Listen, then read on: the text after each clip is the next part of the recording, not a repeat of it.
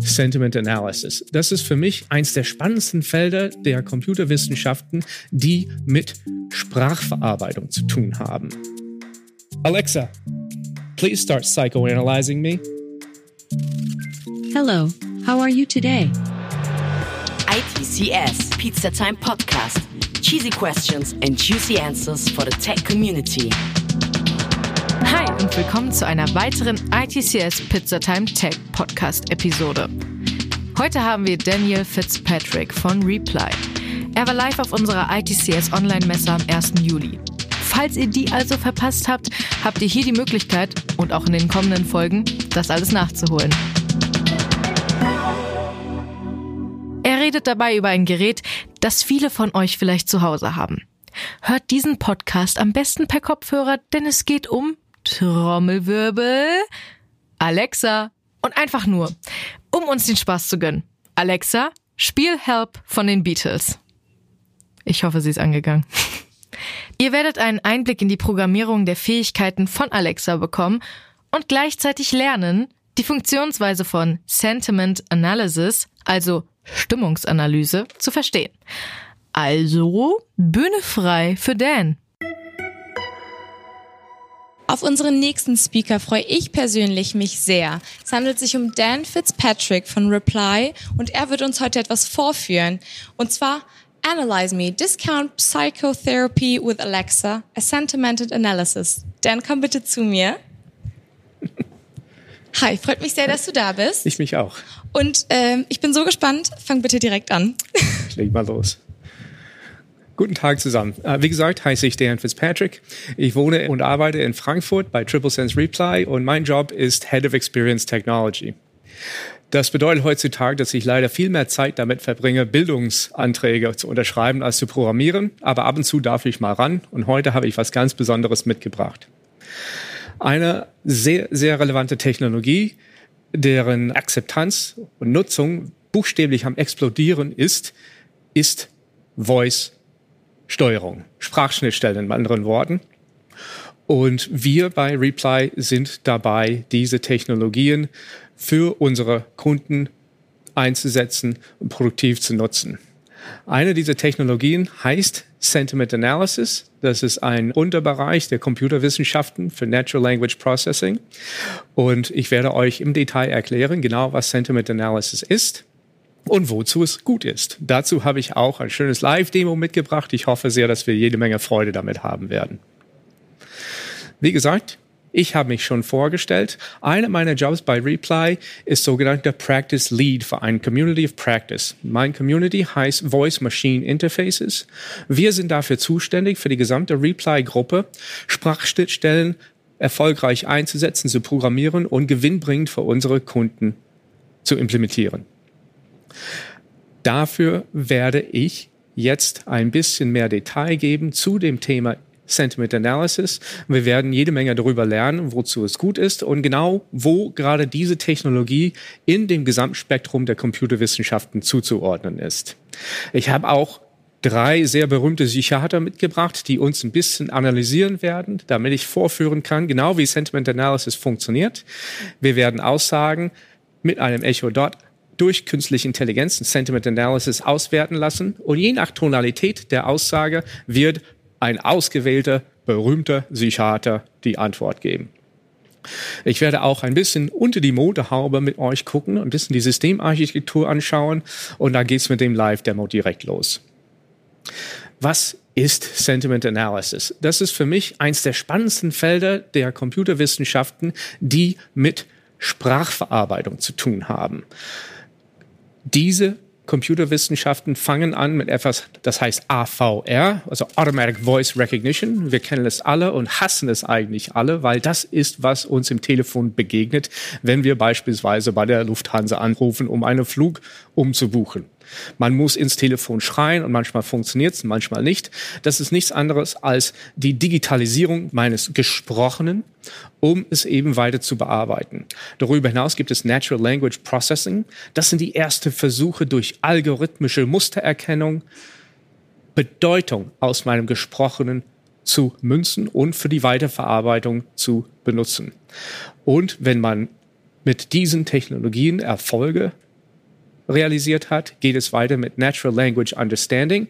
Da gehen wir über die einzelnen Worte und Satzteile hinaus und versuchen aus einem gesamten Text die Tonalität herauszubekommen. Natural Language Understanding geht sehr, sehr stark Richtung künstliche Intelligenz und Hochleistungs Machine Learning Algorithmen versuchen, einen größeren Sinn aus einem gesprochenen oder geschriebenen Text zu erkennen.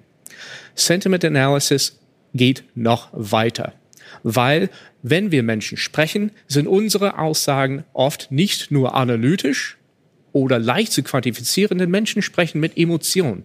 Menschen haben Tonalität in ihrer Sprache. Wir haben Sarkasmus und Ironie. Wir sind manchmal traurig und wir sind fröhlich. Sentiment Analysis soll gerade eine Wahrscheinlichkeitsberechnung aus dem Gesprochenen machen, um vorherzusagen, um welche Tonalität handelt es sich in meiner Sprache. Es ist ein Feld der sogenannten Computational Linguistics. Wir versuchen aus dem Gesprochenen menschliche Bedeutung, subjektive Wahrnehmung in objektive, quantifizierbare Daten umzuwandeln. Es gibt drei Hauptfelder von Sentiment Analysis Methoden. Der erste heißt Knowledge Based. Das ist eher also ein wortbasiertes Sentiment Analysis. Wir gehen auf einzelnen Wörter im gesprochenen Text zu und versuchen da Schlüsselworte raufzugreifen, um eine Grundtonalität des Gesprochenen zu erkennen. Darüber hinaus gibt es statistische Sentiment Analysis. Diese Methode wird eingesetzt, um aus einem Text die Zusammenhänge, die Konzepte zu erkennen. Und wenn man beide Felder miteinander kombiniert, hat man hybride Ansatz, die mit Machine Learning Algorithmen versuchen, die Zusammenhänge der Konzepte zu erkennen und Metainformationen aus einem Text dadurch zu extrahieren. Mittels zwei weitere Fachbegriffen. Wir können auf Ontologie zugreifen und auch auf semantischen Netzwerken. Diese sind nichts anderes als Hochleistungsmustererkennung. Was bedeutet das? Mit einem semantischen Netzwerk haben wir ein Netzwerk an verschiedene Konzepte, verschiedene Emotionen, die hängen alle zusammen. Daraus versuchen wir in einem gesprochenen Text übergreifende Konzepte, vielleicht über Traurigkeit, über einen gelungenen Urlaub oder über einen schlechten Kinobesuch zu erkennen und zu verarbeiten. Ontologie ist auch eine Relations- Spektrum, bestehend aus verschiedenen Konzepte, die alle thematisch miteinander verwandt sind, mit und durch ihre Eigenschaften. Diese werden dann wiederum verwendet, um größtmögliche semantische, also Bedeutung aus einem Text zu extrahieren und zu erkennen und weiter zu verarbeiten. Ihr fragt euch vielleicht, ja, wozu denn das Ganze? Es hört sich alles sehr nerdig an, aber wir benutzen es alle jeden Tag, fast ohne es zu wissen. Wer jeweils bei Amazon eine Produktbewertung abgegeben hat oder bei TripAdvisor seinen Urlaubsort bewertet hat. Oder wenn man als, als Google Scout unterwegs ist, dann wird man auch aufgefordert, Bewertungen über das Besuchte abzugeben. Diese werden längst nicht mehr manuell quantifiziert und ausgearbeitet, um eben Verbesserungen zu realisieren, sondern maschinell. Diese gesamte Eingabefelder, die wir alle bedienen mit unseren Daten, dienen auch dazu, durch Machine Learning und Sentiment Analysis das Gesprochene in Tonalität umzuwandeln, die wiederum erkennbar ist und maschinell ausgewertet werden kann, um eben neue Kenntnisse zu gewinnen. War dieser Film schlecht oder war der gut? War der fröhlich oder traurig? Wenn wir eine Vorarbeit leisten können durch Sentiment Analysis, um gesprochene und geschriebene Texte auszuwerten, dann können wir viel schneller agieren und wir können sogar dynamisch während des Besuchs auf einem Webseite zum Beispiel die Inhalte dahingehend verändern, um die Laune des Besuchenden zu berücksichtigen. Bevor wir in unsere kleine Anwendung reingehen, werde ich einen Nutzungsfall vorführen und wir werden die Systemarchitektur kurz mal zeigen, damit ihr sehen kann, was ich für euch programmiert habe. Es dient ein bisschen dazu, erstmal zu zeigen, wie im Grunde genommen einfach es ist, aber auch welche Komponenten eine Rolle mitspielen müssen in einer Alexa-Skill und ein einfacher Nutzerbeispiel. Was passiert, wenn ich ein Eingabefeld ausfülle oder einen gesprochenen Text abgebe. Es wird erstmal durch die Erkennungsschicht in äh, von mir aus ein JSON-Datenmodell oder ein XML-Datenmodell umgewandelt, damit eben das weiterverarbeitet werden kann. Und dann wird es an einem Sentiment Analysis API weitergeleitet. Also es gibt jede Menge öffentliche APIs draus. Man holt sich einen API-Key und kann sofort losprogrammieren. Die sind meistens sehr, sehr leicht zu verwenden. Dann wird es eben das Gesprochene an die API weitergeleitet. Es wird durch die künstliche Intelligenz, durch den Sentiment Analysis Engine verarbeitet und dann bekommt man eine Tonalität zurück oder eine Gruppe an mögliche Tonalitäten und einen sogenannten Score. Der Score ist ein Wert zwischen 0 und 1 und gibt eine Wahrscheinlichkeitsrechnung aus, das wiederum besagt, wie wahrscheinlich ist es, dass diese Person gerade traurig ist oder verärgert ist. Und dann, anhand des Analysierten, können wir das algorithmisch weiterverarbeiten, wie wir wollen. Durch Bedingungsschleifen können wir erkennen, okay, wenn der Score sehr hoch gewesen ist, ist dieser Mensch eben verärgert. Wollen wir denn in einem Chatbot, in einem Callcenter oder direkt in der Website beschwichtigen? Wollen wir sympathisch auftreten? Wollen wir uns entschuldigen? Oder wenn der Mensch fröhlich ist, wollen wir uns bedanken. Das kann alles mittlerweile automatisch stattfinden. Wer ein Chatbot zum Beispiel benutzt, benutzt oft unbewusst auch ein Sentiment Analysis Engine. Ich habe für euch heute ein Alexa-Skill programmiert, das werde ich gleich vorführen. Das zeigt uns ein bisschen genau am lebendigen Objekt, wie Sentiment Analysis funktioniert. Ich hoffe sehr, dass das Demo richtig abläuft. Wir haben sehr viel Spaß gehabt beim Verkabeln und Koppeln vorhin, aber wir haben es auch durchgetestet. Im Grunde genommen, der Benutzer spricht. Er spricht oder kommuniziert mit einem Conversational Interface, sei es ein Chatbot oder eine Sprachschnittstelle. Das Gesprochene wird eben in eine JSON-Eingabe umgewandelt. In diesem Fall habe ich mittels Node.js habe ich bei Amazon Web Services eine Lambda-Funktion geschrieben und hochgeladen, das zweierlei macht. Erstens nimmt es meine Spracheingabe entgegen, wandelt es in Speech-to-Text um, damit es in Klartext weiterverarbeitet werden kann. Und dann spricht es die API an. Die API nimmt es entgegen, verarbeitet es mit besagtem Hochleistungsmustererkennung durch Sentiment Analysis und dann gibt mir eine Auswertung meines Gesprochenen sofort zurück. Es ist recht einfach und ehrlicherweise geschieht die Hauptarbeit in dem Sentiment Analysis Engine. Das geschieht alles automatisch. Ich muss da nichts weiteres machen. Im Rahmen der Recherche für diese Anwendung habe ich drei verschiedene öffentliche APIs ausprobiert, alle mit Sentiment Analysis Engines hinten dran. Ich habe mich letzten Endes für den IBM Watson Tone Analyzer entschieden, weil es äh, sehr leicht zu bedienen ist und auch sehr leistungsfähig ist. Aber ich habe auch, weil ich eben mit Alexa programmiert habe, Amazon Comprehend recherchiert und ausprobiert. Und ich habe einen öffentlichen Analyse-API, das nennt sich Alien, auch ausprobiert, auch hier, weil es leicht zu installieren und anzusprechen ist. Diese haben alle ihre Hauptzwecke, wobei es natürlich von Engine zu Engine zu Engine sehr viel Überlappung gibt. Da wollen wir gar nicht so, so tief ins Detail reingehen. Aber IBM Watson ähm, wird sehr, sehr oft für Social Analysis, Social Listening benutzt. Social-Media-Kanäle wie Instagram und Facebook werden dann abgegrast, um, um allgemeine Tonalität und, und, und Laune herauszuerkennen. AWS Systeme wie Amazon Comprehend werden sehr, sehr oft benutzt, beispielsweise um geschriebene Dokumente automatisch zu organisieren und klassifizieren. Da muss kein Mensch mehr alles durchlesen, um zu sagen, okay, das ist eine wissenschaftliche White Paper oder das ist ein Kino Review. Da kann man etliche Quellen zusammennehmen, erfassen und bearbeiten. Alien wird benutzt hauptsächlich, um die Polarität einer Aussage zu treffen. Ist diese Aussage mit einer hohen Wahrscheinlichkeit traurig oder glücklich? Oder ist es neutral? Ist es rein analytisch? Man kann sagen, ja, der Himmel ist blau heute. Das ist völlig emotionslos. Das ist eine absolute Aussage. Das muss nicht ausgewertet werden hinsichtlich der Subjektivität, sondern es kann rein analytisch werden. Alle haben auch ihre Hauptzwecken, aber auch Varianten. Wenn man mit Amazon beispielsweise arbeitet, es wird, die bieten ein Amazon Comprehend Medical API an. Das ist spezialisiert auf medizinische Texte, um diese zu analysieren und quantifizieren. Text Classification wird hingegen, wie ich gerade gesagt habe, eher mit Alien gemacht. Und um eben Kundenauswertung und Laune zu erkennen, wird sehr, sehr häufig IBM Watson benutzt. So, darf ich mal vorstellen heute, ich habe hier mit an Bord drei berühmte Psychiater, die uns helfen werden, unser Live-Demo durchzuführen. Für Leute, die gute Laune haben, die gute Vibrationen abgeben wollen, habe ich SpongeBob mitgebracht. Ich kann kein fröhlicher Psychiater mir vorstellen als SpongeBob, deswegen ist er mit an Bord heute. Für eine analytische Aussage oder eine traurige Aussage wird uns Dr. Sigmund Freud helfen, das zu analysieren und eine Rückgabe zu machen. Und für Leute, die sich mit ihrer Ängste oder mit ihrem Wut auseinandersetzen wollen, habe ich natürlich Yoda dabei. Dr. Yoda wird auch eine Rolle spielen. Was funktioniert jetzt im Hintergrund? Ich mache mit dem Echo dort einfach eine Aussage. Ich sage frei von der Liebe, wie es mir geht.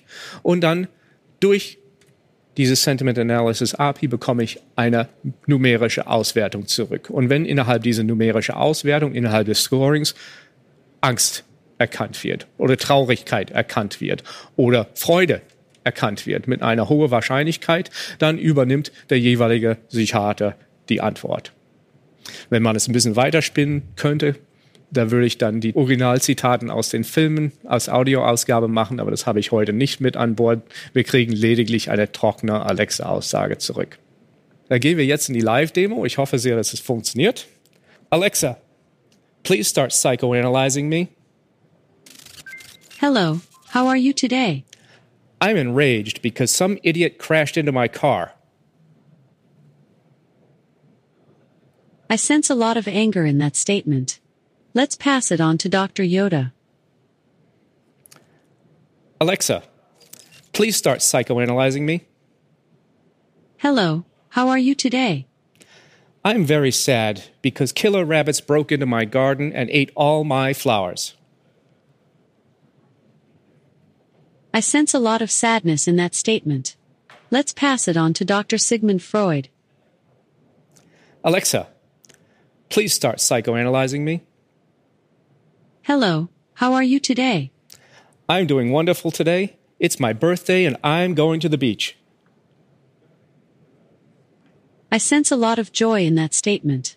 Let's pass it on to Dr. SpongeBob. Super. That was a really quick demonstration, so you can see how quickly and easily we can use sentiment analysis to process spoken statements.